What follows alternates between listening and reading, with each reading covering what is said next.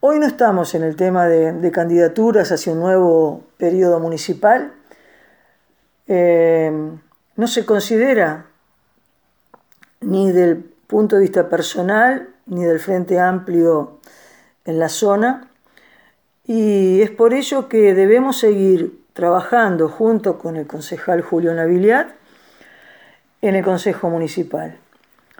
Agradecer a la ciudad y a los ciudadanos a estar cerca y comprender que muchas cosas que nosotros quisiéramos realizar o estaban en nuestro programa, hoy por hoy, con las limitaciones en las que estamos en minoría en este Consejo, no se pueden llevar adelante. E intentamos, como decía el intendente Carlos Moreira, fiscalizar de la mejor manera y provocar eh, resoluciones o, o tratamientos de temas que nos permitan mejorar la gestión municipal.